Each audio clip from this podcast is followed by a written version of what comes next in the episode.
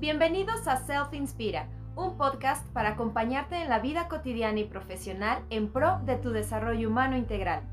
Nosotros somos Astrid y Rodrigo y es un verdadero placer darte la bienvenida a este espacio de escucha y reflexión, donde tu opinión es el protagonista de cada emisión.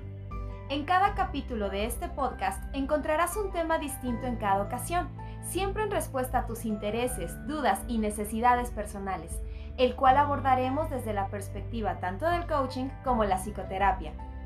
Para mantenerte en contacto con nosotros y ser parte de este podcast hecho especialmente para ti, síguenos en nuestras redes sociales en Instagram y Facebook como Self Inspira.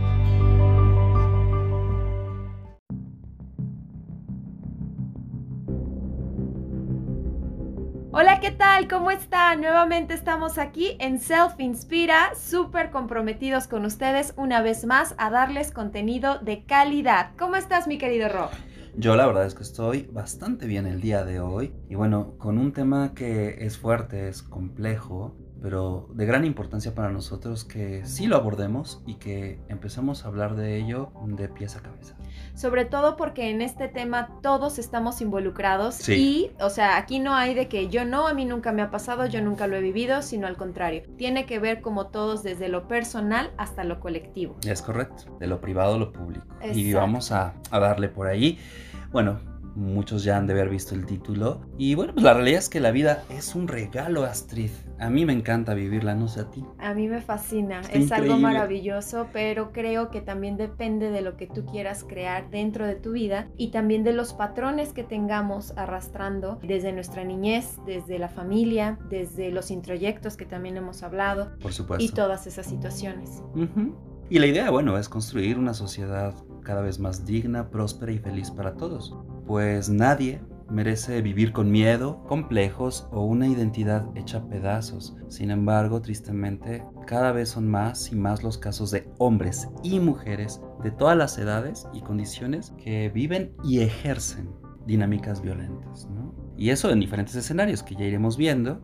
Y bueno, pues tristemente las cifras van aumentando, aumentando en México, por supuesto, y en el mundo entero. Claro, claro, claro, pero más allá de un evidente código ético y jurídico que regule nuestra convivencia social, vivir así no es vida. Por lo que en este episodio nos gustaría profundizar en el tema de violencia y sobre todo sus devastadoras consecuencias. ¿Qué impacto tiene? Sí, porque la realidad es que no hay un solo ser humano que no la haya tenido un poquito cerca, ¿no? Tristemente algunos pues de manera pues muy muy gráfica, explícita en carne propia y otros por lo menos pues la han como vislumbrado, ¿no? En lo cotidiano.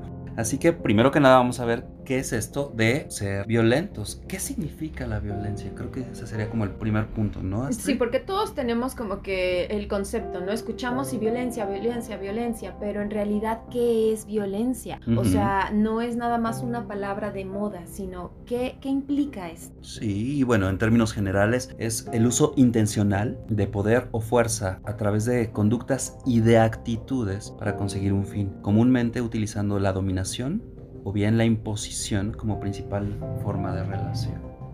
Oye, Ro, pero por ejemplo, tú que estás en todo esto de la psicología, ¿qué lo provoca? O sea, realmente cuáles son los detonantes que pueden hacer que una persona sea violenta? Pues como en algún momento ya lo habíamos platicado en algún otro podcast, todo lo psicológico, todo lo humano, se explica por factores biológicos, por supuesto los sociales y pues los personales, ¿no? Y desde ahí, en el caso de la violencia no es excepción. Hay algunas causas desde genética y por supuesto, digamos, en nuestro equipamiento biológico tiene que ver mucho para explicar la falta o exceso de bioquímica cerebral. Y eso interviene fuertemente en las funciones de nuestra mente. Pero en general se podría decir que tiene que ver con un pobre control de nuestros impulsos ¿no? Este, nuestras habilidades sociales son muy escasas y bueno, no tenemos gran sentido de empatía por las otras personas. Y desde ahí el control de nuestras emociones es muy pobre, es muy chiquito. Y por lo mismo hay dos características. Las personas que eh, se viven con violencia o que se viven violentas comúnmente experimentan gran frustración e impotencia. Serían como los dos espectros emocionales de mayor fuerza, ¿no? Más presentes. Como que pierden los estribos rápidamente, ¿no? Y bueno, por supuesto, pues ahora sí que son arrebatados, son impulsivos desde ahí. Y estas mismas características de que, bueno, no estén plenos, también tiene que ver con la persona que violenta y también con el que es violentado. Sí, sí, sin duda. importante. Ya veremos que justamente se trata de un vínculo que va de ida y vuelta, no se necesitan de dos forzosamente. Exacto. Sí, 100%. Y ahorita vamos, a, vamos para allá. Es correcto. Bueno, vivimos en un mundo donde todo lo queremos rápido y casi siempre a nuestro modo. Vivimos en muy poca tolerancia, de hecho, o sea, está, está increíble. Eh, lo que desata pues ciertos abusos que se han vuelto habituales, como si tuviéramos que aceptar faltas de respeto y agresiones entre unos a otros. Es muy fácil el decir groserías, ¿no? Ay, no seas pendejo, no seas tonto, no seas esto, no seas aquello, o sea, es bien fácil, o sea, ya es como el pan de cada día, ¿no? O gritarnos en la calle a un desconocido, ¿no? De un auto a otro. porque te molestaste o porque lo que sea, pero realmente eso está correcto, eso realmente aporta a tu vida cosas positivas, creo que sí. O cambia realmente la realidad que te incomoda en ese momento, la verdad es que tampoco es como necesario. Muchas veces es pero como es algo absurdo, normal, o sea, pero lo hemos vuelto normal, es cierto. Sin duda se requiere, como decíamos, de este doble vínculo, ¿no? Por un lado se necesita de una persona violenta y por otro de una violentada. Pero a ver, ¿cómo llegamos a ese punto? Es muy interesante porque por un lado, sin darnos cuenta, vamos permitiendo ciertas ah, actitudes o conductas y las justificamos. O simplemente un día nos damos cuenta que estamos sufriendo maltrato y de repente volteamos y sin saber cómo estamos siendo violentados. ¿no? Es decir, estamos recibiendo un trato que no es digno y que nos hace sentir profundamente incómodos. O, por el otro lado, también creo que valdría mucho la pena cuestionarnos cuáles son los motivos que cada uno de nosotros o las creencias, como tú bien lo dices, como coach, existen en la mente de la persona por la cual creemos que podemos dirigirnos así, a diestra y siniestra, con faltas de respeto y con poquita consideración por los demás, ¿no? Eso me parece que es básico. Y así vamos dañándonos unos a los otros y por supuesto dejando secuelas graves en el resto de la vida de las personas. Y es muy fácil, o sea, creo que estas creencias de las que ahorita hablábamos, esos son condicionamientos porque tú tiendes a crecer en un núcleo donde estos patrones son comunes. Entonces, eh, eh, como lo comentábamos hace unos momentos, a lo mejor entre hermanos se hablan con groserías, se hablan con faltas de respeto, quizás hasta con golpes, como empujones, coscorrones, digamos, no tanto, no tanta agresión, pero sí cierto grado. Entonces, cuando tú llegas a otro círculo, obviamente traes este patrón de comportamiento y es normal que lo proyectes en las otras personas. Claro, estás habituado a ello. Exacto, pero si por ejemplo llegas a un lugar donde las otras personas no están habituadas, es cuando viene un choque, ¿no? Entre no culturas, pero sí este, estilos pues de educación distintos. Formas de vivir. Exacto, entonces dices, wow, o sea, ¿qué pasó? Pero bueno, es un darte cuenta y eso quieras o no es un parteaguas. Y ahí es donde entra un elemento importantísimo que es el respeto. Es, ok, no tenemos que ser iguales, ¿no? Pero podemos respetar que somos distintos. Exacto. ¿no? Y si lo pensamos bien, fíjate, yo creo en lo particular que nadie gana cuando se trata de la violencia, pues es un grave problema que ya es de tono cultural y por supuesto de salud pública, pues nos implica a todos. Incluso si aseguramos que nunca hemos vivido violencia en carne propia, ya sea ni como víctimas ni como victimarios. Yo no creo que sea así. Te voy a decir por qué. Siempre hay testigos muy frecuentemente silenciosos, pero siempre hay alguien que está observando y es testigo de lo que sucede y por lo tanto todos somos parte del problema. Yo creo que todos hemos experimentado violencia este, a nivel personal o como dices, has visto. A lo mejor en tus hermanos, en tus papás, en tus primos, en tus tíos, con amigos, o sea, sí hemos en el trabajo, visto en el trabajo, con esto del moving, ¿no? A lo mejor tu jefe de repente grita, a lo mejor eh, sobaja a alguien, también tú puedes, tú puedes decir, no, no, no, no, yo no he experimentado violencia, pero quizá cuando alguien hace un comentario y tú lo ignoras ignoras, tú no le haces caso o te burlas de su comentario, eso es violencia. Sin duda. Más adelante vamos a, a llegar a, a una herramienta muy poderosa donde vas a ir detectando cómo estas pequeñas cosas tan sencillas van a ir creciendo hasta un modo en que ya no te des cuenta, es como un tipo bola de nieve. Cierto. Y, desde ahí todo empieza con pequeñas sutilezas y terminan en grandes tragedias. Así es. Y bueno, por lo tanto la responsabilidad nos vamos dando cuenta que es compartida. Y pues de alguna manera todos, todos somos actores y al mismo tiempo cómplices. No podemos quedarnos indiferentes frente al maltrato que cualquier ser humano podría sufrir. Que bueno, en este caso podría ser tú o yo, Astrid, o cualquier persona que nos esté escuchando. Y tarde o temprano alguien que nos importa y que queremos. ¿no? En realidad todos estamos conectados y eso sí nos atañe absolutamente a todos y cada uno, ¿no? Pues sí, el problema es que la gran mayoría de las personas pues piensan que este no le afecta directamente, pues no es su problema, ¿no? O sea, si no me afecta, no es mi problema. Exacto, o sea, si yo, si a mí no me está pasando a mis hijos, a mi círculo, a mi familia, no es mi problema. Y ahí está lo grave, ¿no? Porque entonces vamos pasando por alto, pasando por alto y dejando que esto crezca, crezca, crezca, porque como no lo ves como algo que te impacte o te afecte directamente, entonces vamos pasándolo por alto con cierta facilidad. Sí, sí, es muy fuerte. O sea, dejas pasar y haces que la bola de nieve crezca. Por eso es importante observar qué es lo que está sucediendo en el momento. Y siempre va a haber alguien más grande, más fuerte o con más poder que quiera tomar ventaja y abusar de su condición privilegiada, vamos a ponerlo así, pero es labor de todos no permitirlo y hacer evidente que es algo inaceptable. Y lo dramático pues es que existen elementos visibles, ¿no? E invisibles que podríamos llegar a normalizar con facilidad, por lo que vale la pena aclarar que es agresión y violencia, porque no son lo mismo. Por un lado, la agresión es una reacción natural, animal, este, o como un mecanismo de defensa, por ejemplo cuando se está en peligro mientras que la violencia es un comportamiento intencional y cruel exclusivamente humano para causar daño.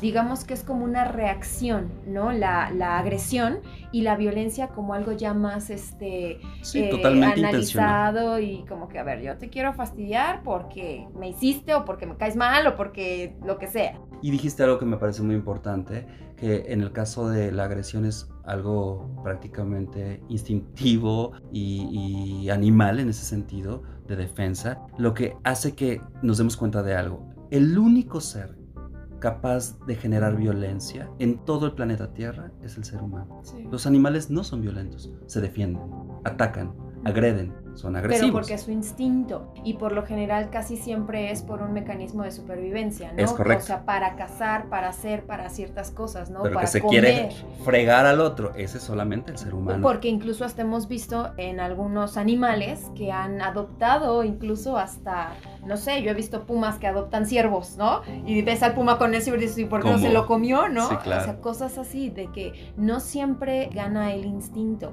Y con los seres humanos, a mí me gustaría hacer una pausa eh, para, para explicar algo y que más o menos nos vayan captando. Cuando nosotros nos enrolamos en esta agresión, obviamente es normal, ¿no? Es este muy natural que a lo mejor yo sea agresivo por algo que pasó como instinto reacciono y me enojo y a lo mejor este sí, es normal, pero yo una cosa muy distinta es que yo no tengo una buena inteligencia emocional obviamente, que no sepa separar las cosas de lo que me está pasando y que entonces comience a proyectarlo o a desquitarme con la otra persona. Claro. Yo he visto lamentablemente situaciones en las que este tipo de violencia crece tanto que personas han acabado con sus vidas o acabado con vidas de otras personas porque no supieron detectarse a tiempo. Estaban tan enojados y empiezan a golpear, a golpear, a golpear y de repente pues se les va, ¿no? O sea, esto es este eh, como una bomba.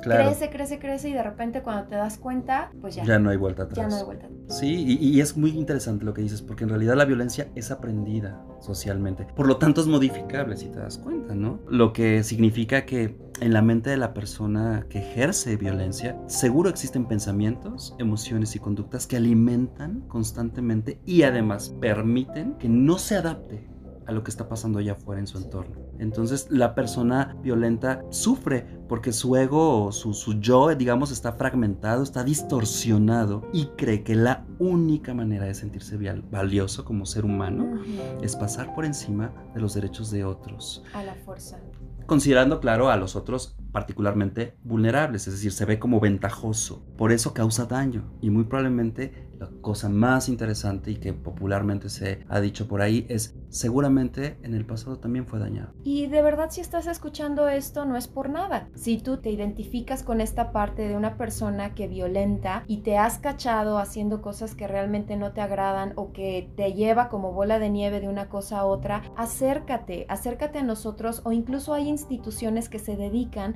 al trabajo de la violencia tanto con hombres como en mujeres. Es correcto. No te cierres las puertas. Hay muchísimas muchísimo apoyo y creo que vivimos en una época donde afortunadamente ya hay mucho, ya hay mucho de dónde tomar. Entonces, de verdad, escríbenos, platícanos, cuéntanos, obviamente por inbox, por si es que no quieres este, que se enteren, por supuesto, aquí la confidencialidad es primero, tanto si eres violentado como si también tú eres el que violenta. Sí, y ahí vamos a conocer un poquito más acerca de qué pasa con la persona violentada. Porque bueno, cierto es que tenemos que educarnos, educarnos como sociedad unos a los otros en cordialidad, respeto y empatía. Pero bueno, la persona que sufre violencia pues suele presentar una autoestima y una seguridad personal que se han visto ya dramáticamente disminuidas. Históricamente, sí, cierto es que niños, mujeres y ancianos son la población más vulnerable, pero curiosamente también suelen ejercer violencia en muchas ocasiones a otros que ellos ven como menos, favorables, como menos favorables, como menos fuertes, vamos a poner. Un ejemplo de esto es el bullying,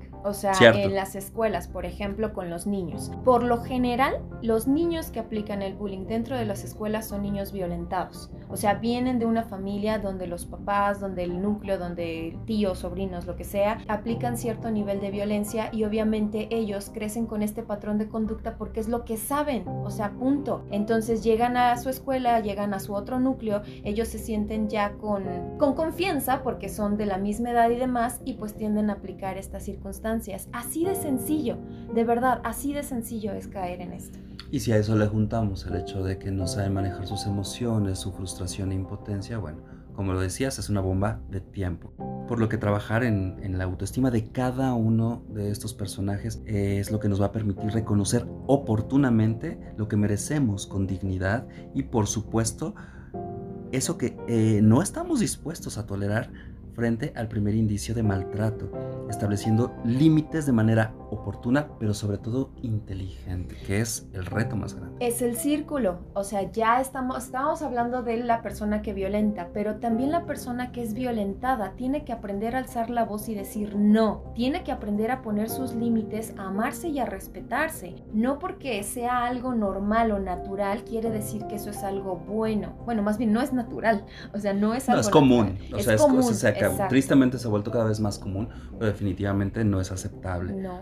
Y bueno, cierto es que bueno, la violencia tiene varios rostros y escenarios todos muy complicados, hasta corrosivos, venenosos y se puede dar de manera pública o en la intimidad. Las formas son diversas, como a través de los golpes, acciones, palabras, pero sin duda también con el silencio o las omisiones, que implican maltrato, represión o cierta intolerancia, por lo que en muchas ocasiones se vuelve casi invisible y la violencia puede pasar inadvertida y por supuesto va creciendo lentamente, como esta bola de nieve a la que tú hacías referencia, Astrid. Sí, es que va creciendo, o sea, cuando menos te lo esperas, ¿no? Sin importar si la violencia es de tipo física, sexual, verbal, patrimonial, económica o psicológica, el profundo caos que ocasiona a nivel emocional siempre puede llegar a destruir no solo vidas, sino generaciones enteras, tal como sucede con los crímenes, por ejemplo, de odio como raza, religión, este, cultura, diversidad sexual, feminicidios, guerra, terrorismo, aunque sucede en diferentes escenarios. Pues sí, o sea, en diferentes escenarios y a gran escala, ¿no? Son fenómenos que están estrechamente relacionados con la intolerancia y las falsas creencias de supuesta superioridad. O sea, somos seres humanos, somos diferentes a lo mejor en ciertas cosas, pero compartimos el mismo ADN, compartimos las mismas células, o sea, tenemos el mismo este mundo, mundo y sangre, punto. O sea, eso yo creo que dejar de educarnos tanto en que en la diferencia, sino al contrario, en lo que somos fuertes, ¿no? Somos capaces, somos humanos, aprender a ser más humanos. Y para ello, en términos muy prácticos, vamos a conocer lo que el Instituto Politécnico Nacional de aquí de México ha creado como el violentómetro Es un instrumento que nos permite identificar y medir justo los niveles de violencia en el que podríamos estar implícitos, implicados todos los días, ¿no? Que lo hemos vivido o bien llevamos a cabo. A mí me encanta esta herramienta, o sea, yo la amo, la amo, la amo desde que la vi. La vi una vez en el periódico leyendo un artículo. Eh, me acuerdo que le tomé fotos, dije, wow, o sea, qué increíble. Y yo te lo puedo decir que a mis treinta y tantos, o sea, jamás me había percatado de que había herramientas tan poderosas donde nosotros pudiéramos detectar en qué parte estamos y donde te das cuenta de que, a ver, no es normal, no es natural. Ajá, si tú creciste o dentro de tu núcleo hay algo, alguna situación así, alza la voz, muévete del lugar, o sea, de verdad, date, date a respetar. Y bueno, fíjate, así de sencillo. Punto número uno, bromas hirientes. Eso no es normal, o sea, no es normal. Cáchate, por favor. Discriminación, y eso puede ser directamente con chantajes o mentiras. Ok, este, por ejemplo, ignorar o la ley del hielo. Si tú crees que eh, tú no has violentado alguna vez, bueno, pues ¿qué crees? Ignorar y la ley del hielo, lo que de repente hacían en la escuela porque el amiguito te caía mal o por lo que sea, también ese es un signo de violencia. Claro, engañar o sobajar también es una posibilidad que se da comúnmente desde las dinámicas más sencillas incluso. Ok, celar, culpabilizar o descalificar es correcto. Y por supuesto podríamos tener actitudes como ridiculizar, ofender o humillar en público. Qué fuerte. Y fíjate, aquí ya estamos eh, pasando al de intimidar y amenazar. Estas que acabamos de decir, estas nueve, serían ya como que el semáforo amarillo. El violentómetro va de diferentes tonalidades. El semáforo amarillo es ojo, o sea, abusado estás entrando en una zona de peligro, pon atención, ten cuidado y ten en cuenta que la violencia va a ir aumentando poco a poco, paso a paso, así de sencillo porque uno te lleva a lo para después pasar a un nivel mucho más complicado que sería como en una tonalidad naranja, es decir, muchísimo más alarmante. Y vamos a ver, en este sentido, como decías, intimidar, amenazar y controlar al otro, ya estamos hablando de algo mucho más complicado. Y hablando de controlar, puede ser también prohibir desde amistades, familiares, dinero, lugares, apariencia. No, no te vistas así, quítate eso en cuanto a pareja, ¿no? Eh, no me gusta que te pongas ese escote o no me gusta. O no me gusta que le hables a tal persona o que dejes de ver a tus amigas. O celular, si te revisan el celular, eso también es un tipo de control y eso no está. Y ya estamos hablando de semáforo naranja. Eh, revisar mails y redes sociales. Sí, y desde ahí también pasamos a algo que se vuelve un poquito más corrosivo, como el destruir o robar artículos personales. Eso pasa y pasa bien común, como si tuviéramos esa atribución. ¿no? Con nuestros familiares, nuestros amigos. Como si tuviéramos ese derecho, ¿no? Por supuesto. Manosear o caricias agresivas están dentro del semáforo naranja. Por supuesto. Luego viene algo bien interesante que incluso se da en familias y desde pequeñitos, esto de golpear jugando, pellizcar, arañar, empujar, jalonear, como si fuese parte de pues el día a día al que tendríamos que habituarnos y soportar y tolerar. Y no necesariamente hay gente que por supuesto no se siente nada cómoda con ello. No, pero mira, eh, aquí yo quisiera dar una aportación porque en lo personal a mí me pasó de que yo venía de una familia donde sí nos golpeábamos jugando. O sea, desde el empujoncito, desde el este, coche amarillo, ya sabes, ¿no? Y le das el, el, el puñetazo en el, en el hombro, cosas así muy sencillas, pero que estas van creciendo. Entonces yo cuando lo vi en el violentómetro dije, wow, no puedo creer que esto sea parte de, la violencia. De la violencia, ¿no? Entonces, sí, cáchate, cáchate por favor. Empujar, jalonear eh, o cachetear, patear, ojo, ojo, ojo, Sí, todo lo físico. Por supuesto también viene una parte muy psicológica y emocional como es el aislar, ¿no? También cuando ya hablamos de algo también un poquito más físico como, como el encerrar a una persona o amenazarla con algún objeto, arma, es importantísimo, ¿no? Ya en este de amenazar entramos en el semáforo azul. Quiere decir que en esta parte ya necesitas apoyo profesional, porque digamos que los pasos son más rápidos y en algún momento dentro de un arranque puedes hasta perder la vida. Entonces, ojo, por favor, cáchate. Sí, y ahí vienen las amenazas de muerte, el hostigamiento y abuso sexual, por ejemplo. Así es, cuando te forzan y tú no quieres, que de verdad no tienes ganas, eso se considera un abuso sexual. Violar y mutilar. Y por supuesto, por último, asesinar. Si te das cuenta, pasar de uno a otro es casi inadvertido, es sutil. La línea que divide uno de otro, pues es tan, tan delgada, pero por algún lado tuvimos que empezar. Desde lo más mínimo lo que parece que no tiene gran importancia o peso. Comúnmente la violencia tiene un ciclo típico y hay momentos donde es muy explícita y luego suele disminuir, pasando por lo que comúnmente le llaman la luna de miel o persuasión, que garantiza que la persona violentada pues sigue encontrando aparentes beneficios para permanecer en dicha relación o dinámica. Y así todo vuelve a iniciar como ciclo, nuevamente, eternamente. Por lo que es importante que reconozcamos que sí, da mucho miedo, hay mucha confusión y la víctima desde ahí encuentra gran dificultad para reconocer su situación y actuar asertivamente. Hay una tortura psicológica impresionante. Sí, es, es, importante el darte cuenta, por lo que identificar verdaderas redes de apoyo toma tiempo, pues no se cuenta con toda la confianza y seguridad suficientes para pedir apoyo y salir de dicho infierno. Así es que toma una de las herramientas que siempre te damos aquí, cáchate, date cuenta de dónde estás, si ya se repitió una vez, si ya se repitió dos veces, si ya se repitió tres veces, de verdad pide apoyo. Puedes imaginarte, más bien no te imaginas estando en ese momento cuánta gente podría apoyarte. De verdad no te lo imaginas, siempre hay alguien, siempre. Y te puede dar ayuda y guía logística, legal, emocional para salir adelante. Date cuenta que no eres la única persona que ha pasado por ahí, pero no tienes por qué tolerarlo. Y desde ahí también, si tú estás ejerciendo violencia, puedes cambiar, pero debes pedir ayuda. Nunca es sencillo, da mucha vergüenza y por supuesto incluso culpa. Créenos, ninguno de los dos casos es fácil pero pedir ayuda es el primer paso. Así que no olvides, tu integridad y la de otros está de por medio. Pero ¿qué te parece si pasamos a las siguientes preguntas poderosas para cerrar nuestro podcast el día de hoy? Me encantaría. No lo eches en saco roto, de verdad. Y pregúntate, ¿y tú agredes para defenderte o violentas para causar daño? Súper. ¿Has sido objeto de violencia? ¿Cómo te cuidas?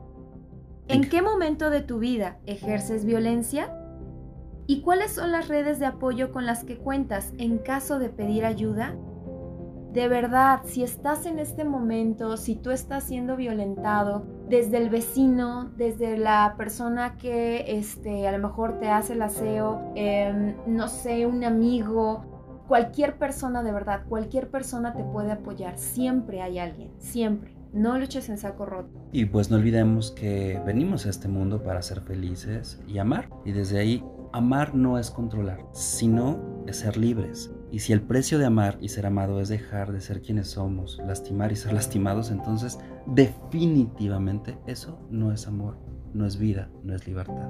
Así que recuerda que no estás solo, contáctanos y créenos, juntos encontraremos una solución. Cierto. Y también, si estás escuchando y eres una persona que violentas, ¿qué crees? Esto es de valientes. Da el primer paso, busca apoyo, se vale y se puede cambiar, siempre se puede cambiar. Uno puede elegir el tipo de vida que quiere llevar. Así es que no estás solo. Escríbenos a nuestras redes sociales, seguimos en contacto contigo. Para nosotros tú eres lo más importante y aquí estamos. Saludos y nos escuchamos en la próxima. Chao. Un abrazo.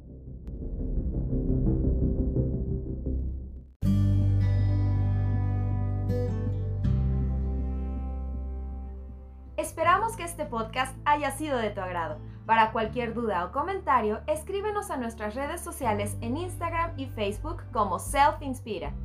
Compártenos tu experiencia y avances al dar respuesta a las preguntas poderosas del tema de hoy. Recuerda, es muy importante que nos cuentes de qué otros temas te gustaría que habláramos en nuestros siguientes capítulos. Nos escuchamos en la próxima. Saludos.